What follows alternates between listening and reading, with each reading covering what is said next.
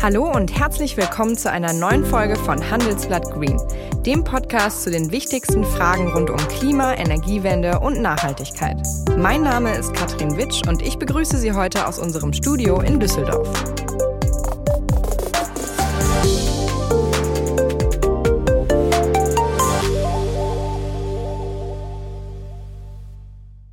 Hören Sie das?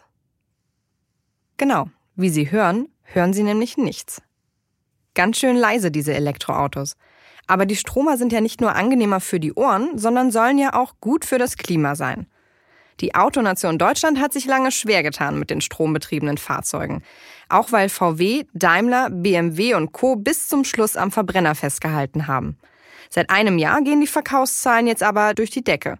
Mehr Förderung seitens der Politik, mehr Angebote von den Autoherstellern und technischen Fortschritten der E-Auto-Batterie sei Dank.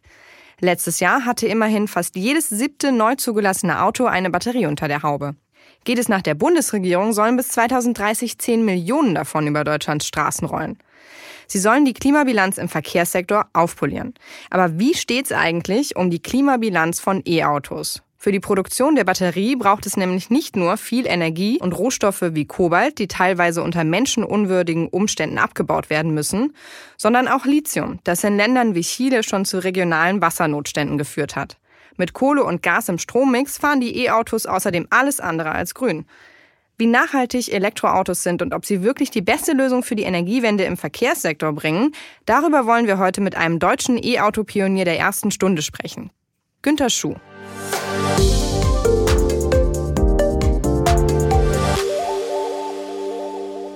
Herr Schuh, Sie haben die strombetriebenen Kleintransporter Street Scooter für die DHL entwickelt, 2018 mit Ego ihr erstes eigenes E-Automodell auf den Markt gebracht und sind gleichzeitig Professor für Produktionssystematik an der RWTH Aachen. Schön, dass Sie heute dabei sind. Sehr gerne.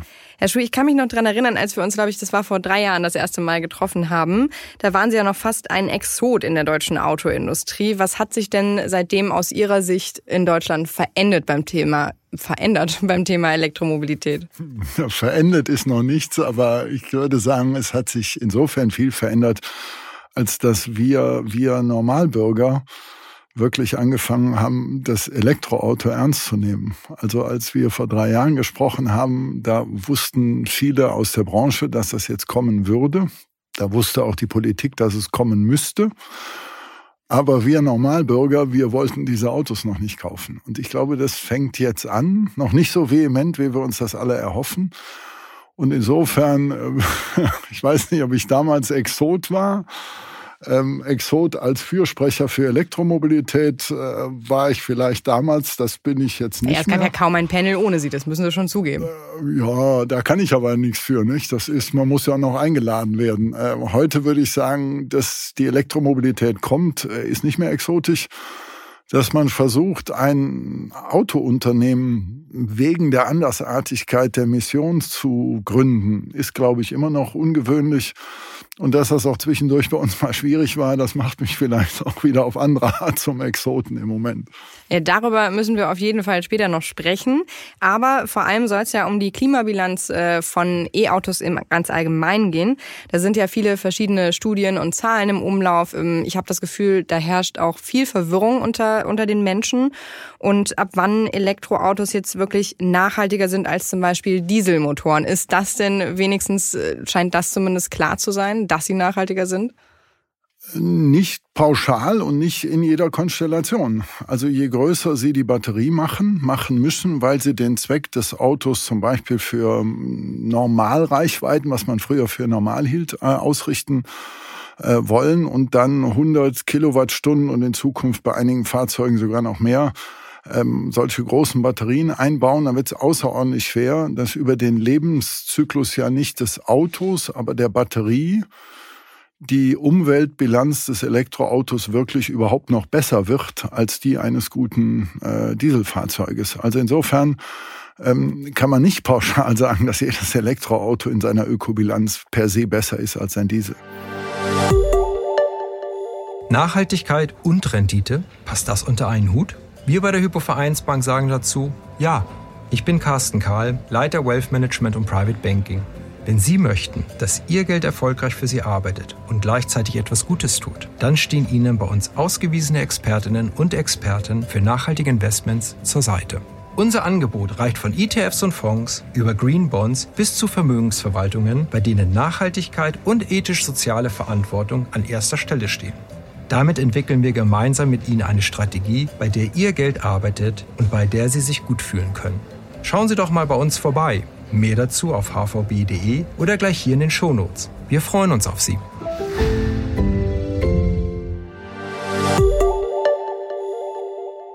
Das heißt, wir reden von dem Herzstück, von der Batterie. Die ist das, sagen wir jetzt mal auch, ähm, wenn man auf die Umweltbilanz guckt, äh, das Thema, worum es geht. Welche Materialien sind denn da aus Umweltsicht problematisch? Also wo liegen da die Probleme in der Produktion? Also es gibt eine ganze Reihe von äh, Elementen, die ich darin brauche, die auf eine Art schon beim Abbau äh, umweltgefährdend sind. Äh, ein großer Teil der Entwicklungsrichtung, die wir auch mit der Forschungsfabrik hier in Münster vorantreiben wollen, ist eben die besonders umweltfreundliche Batterie wiederum zu machen.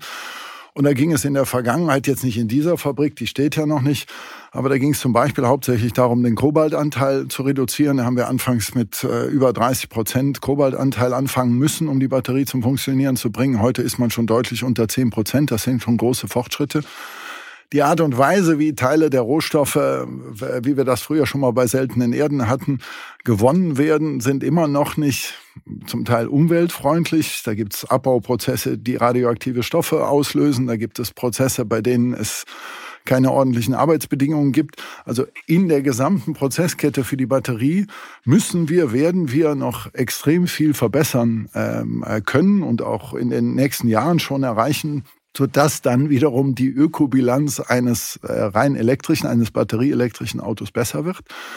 Also man vielleicht doch noch den guten Diesel ähm, erreicht oder überholt. Aber ab einem gewissen Punkt ist es ja schon so, dass sie nachhaltiger sind, zumindest wenn sie dann mit grünem Strom auch äh, immer wieder aufgeladen werden. Also sagt man nicht so 30, 50.000 Kilometer, dann äh, ist das E-Auto ab da an Fährt das klimaneutral und damit besser als Diesel und Benziner? Also das müsste schon das Ziel sein. Das sind wir heute natürlich noch nicht. Und das liegt, wie Sie richtig sagen, schon an dem noch nicht richtigen ähm, Strommix. Wir haben natürlich noch zu viel CO2 quasi in der Stromgewinnung. Ähm, dann kann man in diese Größenordnung kommen. Jetzt muss man aber sehen, eine normale Autobatterie wird im Durchschnitt mit 160.000 Kilometern gerechnet, je nachdem, wie viel Überkapazität ich auch in der Batterie habe. Und ähm, wie gesagt, bei einem Auto mit einer großen Batterie haben Sie den Effekt, dass Sie diesen Punkt im Moment im Mix noch nicht erreichen. Das heißt also, wenn ich, äh, und deswegen haben wir ja auch ein Auto gemacht mit einer relativ kleinen Batterie, wir erreichen auch bei einem schlechten Strommix schon bei 25.000 bis 30.000 äh, Kilometer sozusagen den ökologischen Break-Even. Ähm, das ist und das muss unser großes Ziel sein. Wobei ich eigentlich davon ausgehe, dass die Verbrenner auch ein Stück weit aufholen, weil auch hier ist noch Entwicklungspotenzial, äh, im Prinzip deren Umweltbelastung im Verbrennungsprozess zu reduzieren. Das heißt, äh, Sie würden meinen, aber haben die Autokonzerne doch teilweise schon das Ende des Verbrennungsmotors eingeläutet, oder? Dass sie keine neuen äh, Verbrennungsmotoren mehr entwickeln wollen. Ja, das tun sie auch nicht. Das ist auch ein großer Fehler. Die modernsten äh, Verbrennungsmotoren, die im Moment entwickelt werden, werden in China entwickelt. Also die mit den besten Wirkungsgraden und der geringsten Emissionen. Die jüngsten Motorengenerationen, ich halte das für falsch. Ich glaube, es gibt eine Reihe von Anwendungen. Ich kann jetzt nicht abschätzen, wie groß der Prozentsatz sein wird, aber es wird in der Mobilität ähm, so und so viel Prozent, wahrscheinlich irgendwas zwischen 10 und 20, vielleicht auch 25 Prozent der Anwendungen geben, die auch übermorgen noch sinnvoll mit, ähm, mit Treibstoffen, alleine wegen der Energiedichte, betrieben werden äh, sollten. Hier ist ein bisschen Opportunismus im Spiel. Ich glaube, dass man hier etwas übertreibt, obwohl ich schon der Ansicht bin, man muss jetzt erstmal allen nahebringen, dass die Normalanwendung Auto äh, in ganz naher Zukunft für jeden von uns emissionslos passieren sollte. Das heißt, von welchen Anwendungsfällen sprechen Sie dann, wo der Verbrenner dann noch eine Rolle spielen könnte in einer effizienteren Form? Also wir haben natürlich viele Regionen in der Welt, da haben wir bei weitem natürlich nicht die, die Bevölkerungsdichte wie bei uns. Und wenn Sie Riesenstrecken zurücklegen müssen, wo nichts ist außer, außer Wald und Wiese und so weiter, da haben sie weder die Ladeinfrastruktur noch den äh, Emissionsanteil, der jetzt irgendwelche äh, schädlichen Effekte erzielt, nicht? Und ähm, dass man da dann pauschal sagt, wir wollen aus Prinzip ein sozusagen ein Antriebskonzept nicht mehr weiterverfolgen. Da sehe ich gar keine Notwendigkeit äh, zu. Klar ist, dass der Anteil Verbrenner, Benziner und Diesel drastisch zurückgeht. Aber warum muss man jetzt dann sagen, die gibt's gar nicht mehr? Ich könnte Ihnen eine Reihe von Anwendungen, auch in der Heavy-Duty-Anwendung, also in, in, in, in Lasten, in Baggern, in ähm, ähm Farm, also Agrarfahrzeugen äh, nennen oder schon sehr aufwendig ist, wenn man sich äh, vorstellt, dass man einen 24-Stunden-Betrieb mit einem Antrieb mit Batterie machen sollte. Aber dafür gibt's ja dann auch noch ein paar andere Vorschläge, ne? Brennstoffzelle, synthetische Kraftstoffe. Würden Sie aber sagen, äh, sollte man trotzdem offen gegenüber auch fossilen Antrieben bleiben? Also die Diskussion ist ja berechtigt, dass man, wenn man einen Technologiewechsel macht, dass man sich nicht alles auf einmal, was teuer ist, leisten kann. Und wie Sie wissen, ähm, ist das ganze Brennstoffzellenthema eben auch teuer von der Gewinnung. Vor allen Dingen, wenn ich dann nicht einen einen braunen, einen lila, einen, wenn ich wirklich grünen Wasserstoff erzeugen will, dann ist diese Kette schon aufwendig und teuer und vor allen Dingen kapitalintensiv. Und das im Fahrzeug zu verwenden, rechnet sich im Moment auch nicht. Also in normal, also in PKWs zumindest äh, nicht. Trotzdem brauchen wir auch diese Technologie. Die ist natürlich Elektroantrieb und hat ein paar andere Vorzüge. Und wir sind in einem solchen Umbruch, wo ich als Wissenschaftler einfach dafür plädieren muss, dass wir technologieoffen bleiben, dass wir ja die Veränderung forcieren, dass wir sagen, wir brauchen in den PKWs jetzt eigentlich im Wesentlichen batterieelektrische Antriebe. Aber keiner hat uns aufgefordert, deshalb ultimativ aus Prinzip zu verbieten, dass die Randanwendungen, die mit Verbrennern noch gut sind, dass die nicht mehr sein dürfen. Und genauso haben wir auch keine Zeit zu warten, den Wasserstoffantrieb, also die Brennstoffzelle und die verschiedenen Wasserstoffanwendungen für die Mobilität äh, nutzbar zu machen. Aber das heißt ja auch, dass in vielen Ländern ist es ja schon auch sogar im ganzen Land äh, auf Sicht verboten, zum Beispiel Großbritannien. Die wollen ja auch den Verbrennungsmotor, die Einführung neuer Wagen mit Verbrennungsmotor verbieten. Und ist das nicht eher der Punkt zu sagen, okay, wir können ja nicht klimaneutral werden im Verkehrssektor, wenn wir noch fossile Kraftstoffe einsetzen? Naja, also erstmal muss man äh, an die gesamte Ökobilanz denken. Und äh, wenn man die heranzieht, dann gibt es schon noch ein paar zusätzliche Argumente, warum man vom Verbrenner weggehen sollte. Wir reden leider meist öffentlich zu sehr und verkürzt nur über CO2, so wichtig der Effekt für Erderwärmung ist. Äh, für mich ist immer noch der ganz wesentliche zweite Effekt von Verbrennern ist, dass sie im Kaltlauf eben doch relativ giftig sind. Also insbesondere die Stickoxide sind im Unterschied zu CO2 ein Gift. Und dieses Gift wird so in den ersten drei bis fünf Minuten relativ heftig äh, ausgepustet. Und insofern gibt es also schon einen Grund, das ähm, äh, nicht zu machen. Trotzdem, ähm, ich sag mal, wenn man das pauschal sagt und sagt, wir werden keine Verbrenner mehr zulassen, dann schädigt man eine ganze Reihe von Randbranchen die, die gar nichts zur Umweltbelastung äh, beisteuern. Und ähm, da wüsste ich nicht, warum man das eigentlich machen sollte. Also ich bedauere das sehr, dass auch die durchaus in vielen Punkten in der Antriebstechnik führende deutsche Autoindustrie angefangen hat, aufzuhören, spezielle Versionen des Verbrennungs, des, des Verbrenners nicht mehr weiterzuentwickeln. Das halte ich für zu kurz gesprungen. Also so viel wie möglich weg vom Verbrenner, aber eben einfach komplettes Verbot, würden Sie sagen, macht in Ihren Augen keinen Sinn. Genau. Okay. Ich würde sagen, bevor wir uns jetzt in dieser Diskussion noch weiter verlieren, gehen wir mal in die Schnellfragerunde. Die machen wir mit all unseren Gästen. Und da stelle ich Ihnen jetzt einfach ein paar Fragen und Sie versuchen so kurz wie möglich zu antworten. Und bitte nicht spinksen, ich habe das gesehen. Ich, hab, ich kann sowieso nicht auf den Kopf lesen. Gut. Atomkraft, ja oder nein? Ja. Flugzeug oder Bahn? Flugzeug. Diesel oder Elektroauto? Elektro. Elektro- oder Brennstoffzelle? Brennstoffzelle. Papiertüte oder Plastiktasche? Papiertüte. Konventionell oder Bio? Bio. Fleischersatz oder gar kein Fleisch? Oh, Fleischersatz, glaube ich. Global oder regional? Global.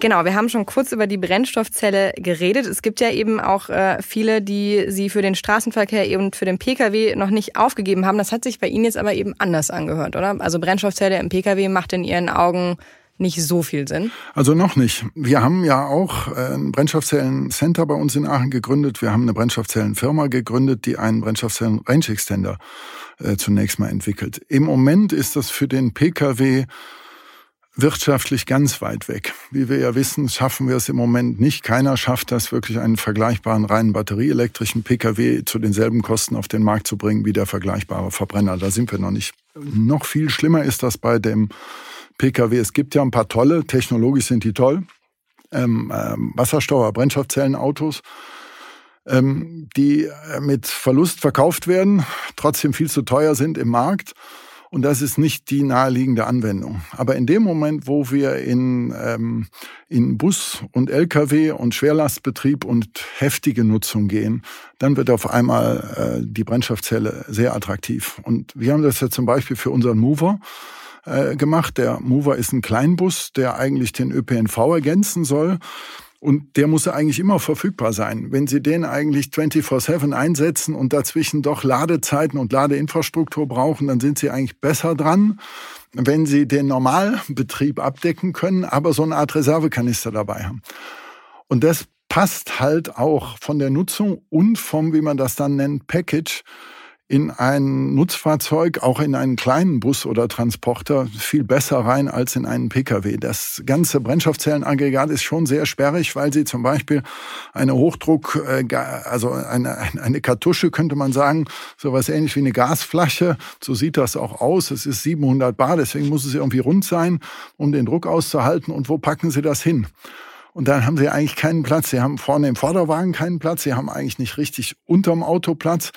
Und dann müssten sie es, meistens bei guten Elektroautos ist ja nun die Batterie in der Mitte unterm Auto. Mhm. Und jetzt müssten sie über der Batterie in einem wieder erfundenen Tunnel, wo früher der Kardan, die Kardanwelle war, müssten sie jetzt diese Kartusche einbauen.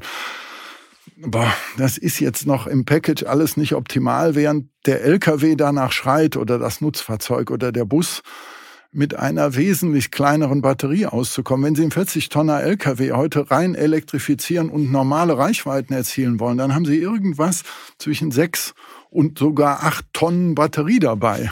Das ist auch, wenn man keine Ahnung hat, finde ich eigentlich schon, schon irreal. Wo ich dann sage, ja, warum macht man es nicht mit zwei oder drei Tonnen?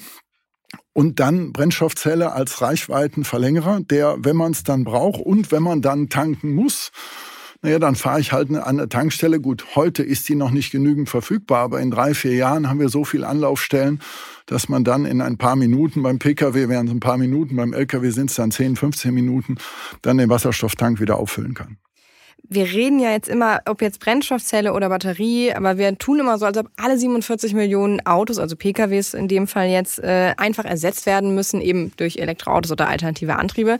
Aber ähm, würden Sie sagen, es braucht nicht viel eher eine Verkehrswende? Darüber wird ziemlich wenig gesprochen. Ich meine, ist natürlich auch nicht in Ihrem Eigeninteresse, äh, wenn man weniger Autos verkauft. Aber wäre das nicht eigentlich äh, die logischere Herangehensweise? Doch, also das ist sogar, also ist auch unsere Mission. Also wir gehen davon davon aus, auch als Autohersteller, dass wir das Gesamtpaket verändern müssen. Und das ist immer, wenn, wenn Systemveränderungen passieren, ist es sehr schwierig, weil sie fünf, sechs Elemente alle quasi gleichzeitig verändern müssen, bis sich etwas ändert. Also in meinem Weltbild zum Beispiel, ich gehe davon aus, dass man auch als Normalbürger morgen immer noch ein Auto braucht, aber der, der heute, was weiß ich, 20.000 äh, Kilometer mit seinem Auto fährt, der fährt in meiner Idealwelt morgen mit einem Elektroauto nur noch 4.000 Kilometer im Jahr. Braucht den aber auch, so wie ich jetzt meinen Ego brauche.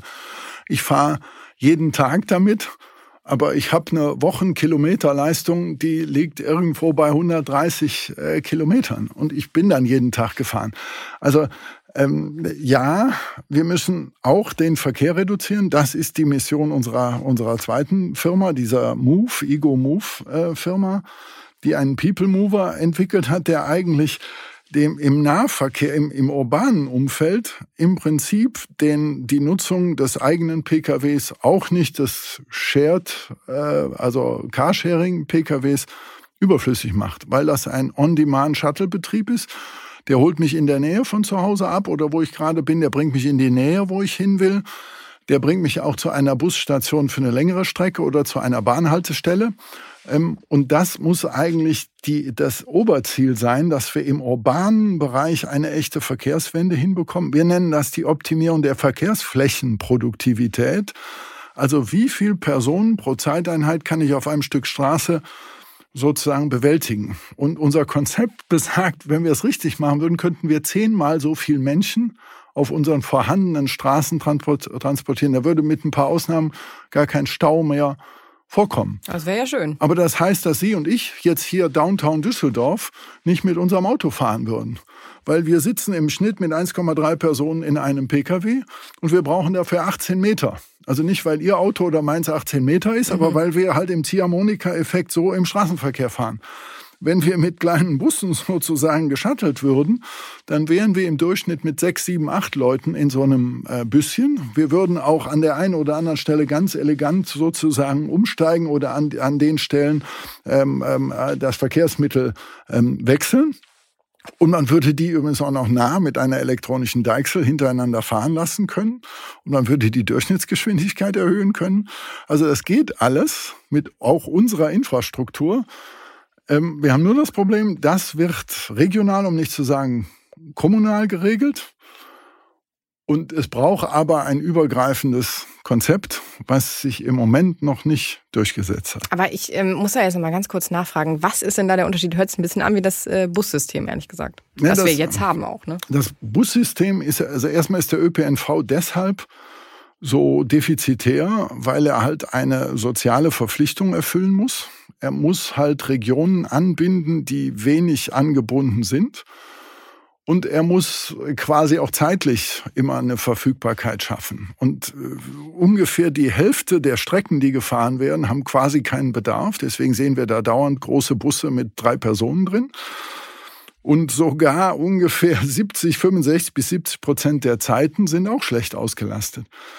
Das heißt, wir haben ein Verkehrssystem, übrigens auch mit Fulltime-Busfahrern, die eine relativ hohe Qualifikation haben, denn ein großer Busschein, wie man den nennt, oder Personenbeförderungsschein, den schafft auch nicht jeder. Die werden Fulltime angestellt. Die haben äh, im Prinzip drei, dreieinhalb Stunden volle Nutzung. Da sind die Busse voll, morgens zur Schule und so weiter und mittags nochmal. Danach sind die auch da, die Busse sind auch da und wir verstopfen die Straßen. Wir, wir, wir haben das nicht flexibel und die digitale Welt ist schon längst da. Wir brauchen die Hauptlinien mit großen Bussen, aber die müssen wir befüllen, indem wir auf Bedarf sozusagen mit Quartiers-Shutteln diese On-Demand-Zuführung mhm. machen. Das muss so attraktiv sein, dass Sie und ich gar keine Lust mehr haben, zu versuchen, irgendwie in die Stadt mit unserem Auto zu fahren, weil das so cool ist, dass man, dass man eigentlich geschattelt wird, dass man damit eben die Anzahl Fahrzeuge drastisch reduzieren könnte und die Städte viel attraktiver noch machen könnte. Das hört sich jetzt natürlich so an, als würden das wahrscheinlich die großen Autokonzerne nicht so unterschreiben. Zumindest reden die ja relativ äh, wenig über solche alternativen Verkehrskonzepte, wahrscheinlich auch im Eigeninteresse. Aber ähm, Sie kennen ja viele der, der wichtigsten Köpfe in der Autobranche schon seit Jahren. Glauben Sie denn überhaupt, dass die äh, wenigstens die Kehrtwende zur E-Mobilität, wenn noch nicht die Verkehrswende insgesamt äh, jetzt früh genug noch kommt, aus Konzernsicht? Also die Firmen, die Autohersteller sind darauf jetzt gut vorbereitet. Ich glaube, wie eben gesagt, der Markt ist auch angesprungen. Ich glaube noch nicht vehement genug. Es wird jetzt auch noch immer mehr Angebot geben, als die Nachfrage sich entwickelt hat. Der Teil, da glaube ich, da braucht man den Autoherstellern, den etablierten nichts, nichts mehr vorwerfen. Die sind da sogar vor dem Markt. Was die Verkehrswende in den Städten angeht, naja, äh, das ist nicht deren Sache. Äh, ich, ich sag mal, wir, wir Menschen wollen in den Städten leben und wenn wir schon nicht da wohnen, dann wollen wir in den Städten was erleben und das müssen wir umgestalten. Als wir jetzt in Nordrhein-Westfalen Kommunalwahlen hatten, habe ich mal nachgefragt, wonach sich denn die Bürger am meisten wofür sie sich interessiert haben. Und da war irgendwie bei 35 Prozent haben sich alle über den städtischen Verkehr, ich sag mal, interessiert, aufgeregt, was auch immer. Das wollen wir Menschen geändert haben. Das System, das zu ändern, steht noch nicht so richtig. Ich würde nicht die Automobilhersteller hauptsächlich fragen. Ich würde die nur zur Mitwirkung einladen. Und man muss eine wahrscheinlich sogar europäische, aber mindestens nationale Anstrengung schon machen, weil, weil wir müssen unsere Straßen anders nutzen, wir müssen anders zwischen den Autos kommunizieren wir, und so weiter. Und diese Regeln, die müssen eigentlich mindestens national, eigentlich europäisch entwickelt werden, sonst kriegen wir nur, nur inkrementelle Verbesserungen hin. Ich habe ja gesagt, dass wir noch mal kurz auch über Ego sprechen wollen. Sie haben ja nämlich auch selber ein äh, Elektroauto im Angebot, ähm, sind damals angetreten äh, mit der Maßgabe, ein möglichst günstiges und äh, ja ein, eins, das man sich leisten kann, ein billiges Elektroauto äh, zu produzieren, das für jedermann ist. Ähm, letztes Jahr mussten Sie ja dann kurzfristig ähm, in die Insolvenz und dann kam ja noch mal die Rettung aus den Niederlanden äh, mhm. von einem Unternehmen und da wurde das endgültige Aus ja abgewendet. Hat Ego, vielleicht kam das einfach ein paar Jahre zu spät, dieser Gedanke, weil relativ schnell danach kamen ja dann auch die Autohersteller auf, äh, auf den Zweig, dass das mit der Elektromobilität ja dann doch nicht so, so verkehrt sein könnte. Und jetzt wird die Konkurrenz ja ziemlich groß für Sie, ne? Nö. Nö? Nö. Also, ich sag mal, erstmal weiß die Autobranche, dass sie im Kleinfahrzeugbereich schon mit dem klassischen Verbrenner keinen Weg gefunden hat, damit Geld zu verdienen. Man kann mit Kleinwagen, man sagt da A00, A0, so heißen diese Fahrzeugkategorien, Polo zum Beispiel oder Smart oder so, man kann in dieser Kategorie kein Geld verdienen. Wenn es dann noch elektrisch sein soll, dann kann man erst recht kein Geld verdienen. Und deswegen wollte auch keiner dahin. Ich glaube sogar sagen zu dürfen, dass wir ein klein bisschen Impulse gesetzt haben, dass auch die Großen wieder darüber nachgedacht haben und jetzt darüber nachdenken, dieses Feld wieder zu besetzen. Aber im Moment kommt es so, wie ich das oder wie wir das erwartet haben. Das heißt, erstmal ziehen sich die meisten, die da noch waren, mit ihren zum Teil zehn Jahre alten Autos aus dem Markt zurück. Die laufen jetzt aus. Da gibt es keine unmittelbaren Nachfolger. Also Ab und Smart und die ganzen kleinen Das Modelle, haben Sie jetzt Sie, gesagt, oder? weil ich ja. mich ja über Wettbewerber nicht weiter äußern würde. Aber Können Sie ruhig. Nein, nein, das tue ich natürlich nicht. Ich bin ja froh, dass wir in so tollem Austausch sind und wir verstehen uns ja auch eigentlich nur als ein Pionier, der was ausprobiert, was dann auch die Großen hoffentlich ein Stück Stück weit ähm, äh, mitmachen. Nein, die Wettbewerbsarena ist äh, für uns nicht schwieriger geworden. Also ganz im Gegenteil, es gibt viel mehr Bewusstsein, dass man sich mit einem Elektroauto als potenzieller Kunde auseinandersetzt. Und dann kommt man ganz schnell, wenn man das ausprobiert, dazu, dass man doch mit einem normalen batterieelektrischen Auto nicht alles machen kann, was man mit seinem bisherigen machen konnte wenn man dann überlegt, für was verwende ich das eigentlich, dann sage ich, damit fahre ich doch nicht mehr nach Italien in den Urlaub. Oder damit fahre ich auch nicht von Aachen zur Oma nach Friedrichshafen oder so. Ähm, und wenn ich dann sage, was mache ich denn eigentlich damit, dann kommt man zu dem Schluss, auch mit den 130 oder 150 Kilometer komme ich eigentlich für 90 Prozent aus. Und dann kommt man eigentlich bei unserem Ego Live aus. Und wir wollten auch nicht das billigste Auto machen, sondern wir wollten zuerst mal das mit Abstand nachhaltigste Auto der Welt bauen. Und das ist uns auch gelungen. Auf der Strecke ist uns allerdings dazwischen gekommen, dass wir sehr früh nach China gehen wollten. Wir hatten einen chinesischen Joint Venture Partner, der auch in unsere Muttergesellschaft investieren sollte. Und dieser Vertrag, der sollte halt Ende Januar 2020 unterschrieben werden und der ist dann pandemiemäßig geplatzt, ja, weil in, ja, in China, China passierte nichts mehr und das kriegten wir nicht direkt gestopft. So sind wir in eine Planinsolvenz ge gegangen und im September wieder rausgekommen. Aber wir sind, wir sind wieder da. Wir sind heftig in der Produktionsvorbereitung. Das war jetzt mit Engpässen in der Zulieferindustrie für uns jetzt auch erst recht nicht einfach. Wir produzieren wieder ab dem 28. Juni ähm, den äh, Ego Live, ähm, auch in einer, in einer Sonderversion. Und das ist auch, äh, wir können jetzt auch noch schon ein bisschen besser beweisen, dass das wirklich das nachhaltigste Auto der Welt ist. Das kommt jetzt nicht nur daher, dass das äh, elektrisch ist und wie Sie eben schon rausgefunden haben, über eine kleine, kleinere Batterie, also unsere ist nur 24 Kilowattstunden ähm, äh, groß, leichter ist, ökologisch sozusagen besser dazustehen wir haben das halt über ein komplett anderes Chassiskonzept äh, gemacht. Also unser Chassis ist so robust, dass das Auto 50 Jahre hält. Ich glaube, Chassis müssen Sie mal kurz erklären. Chassis ist quasi die Karosserie. Okay. Die letzten 40 Jahre hat man, hat die Autoindustrie sich darauf verständigt, dass man eine sogenannte selbsttragende Karosserie aus Blechteilen, Alublech oder Stahlblech baut und die dann lackiert und so weiter. Das hat eine Reihe von Vorteilen, hat aber auch ein paar Nachteile. Und das Konzept haben wir, ich bin ja Produktioner, die meisten Revolutionen der Autoindustrie waren Produktionsrevolutionen. Insofern habe ich halt nach diesem Konzept lange gesucht. Wir haben ein Aluminiumprofil, sozusagen Tragstruktur, wir nennen das Spaceframe, gemacht und der ist mit Kunststoffteilen beplankt. Die Kunststoffteile sehen nur gut aus, die tragen aber nicht. Diese Struktur ist dadurch umso steifer und die, da die nicht sich verwindet beim Fahren wie eine selbsttragende Karosserie, gibt es keine Materialermüdung. Das ist auch spezieller Aluminium, der auch sonst nicht korrodiert oder oxidiert. Und insofern hält das Auto quasi ewig. Und das erhöht natürlich, wenn wir sonst immer sagen, Kreislaufwirtschaft, wir gewinnen die Rohstoffe zurück. Das Coolste an der Kreislaufwirtschaft ist nicht die Rohstoffe zurück zu, äh, zu gewinnen, sondern das, was man mal gebaut hat, länger zu nutzen. Und ähm, das ist eigentlich unsere Idee und ich bin sicher, dass die immer noch in die Zeit sehr gut passt. Also wird man auch irgendwann damit Geld verdienen? Absolut, absolut. Sogar dadurch, dass das eine sehr kapitalarme Produktionsmöglichkeit ähm, ist, sogar viel früher und bei viel kleineren Stückzahlen, als das mit einem klassischen Fahrzeugkonzept geht. Okay, dann sind wir mal gespannt. Aber bevor wir jetzt ganz zum Ende unseres Gesprächs kommen, habe ich noch eine letzte Frage, die wir auch jedem Gast stellen. Wann hatten Sie denn das letzte Mal ganz persönlich ein richtig schlechtes Gewissen der Umwelt gegenüber, Herr Schuh? Ähm, ich äh, bin äh, vor einiger Zeit mal, weil ich aus meiner Jugendzeit einen äh, Bootsführerschein habe, bin ich mal mit einem dieselgetriebenen ähm, größeren Boot gefahren. Das ist schon ein bisschen irritierend, wie viel Sprit so ein Boot verbraucht. Und da, wenn man sich so um die Umwelt äh, bemüht, dann hat man irgendwie ein schlechtes Gewissen. Es gab aber kein vergleichbares Boot zu leihen in elektrisch. Insofern muss man da vielleicht später auch nochmal dran arbeiten. Kann man sich ja fürs nächste Mal vornehmen. Zum Beispiel. Herr Schuh, vielen Dank für das Gespräch. Sehr gerne, Frau Ritsch. Und das war Handelsblatt Green für diese Woche. Wenn Sie Fragen, Themen oder Anregungen für uns haben, schreiben Sie uns einfach eine Mail an green@handelsblatt.com. Ich bedanke mich für die Produktion bei Alexander Voss und wenn Ihnen unsere Sendung gefällt, freuen wir uns natürlich über eine gute Bewertung in Ihrer Podcast-App. Bis zum nächsten Mal.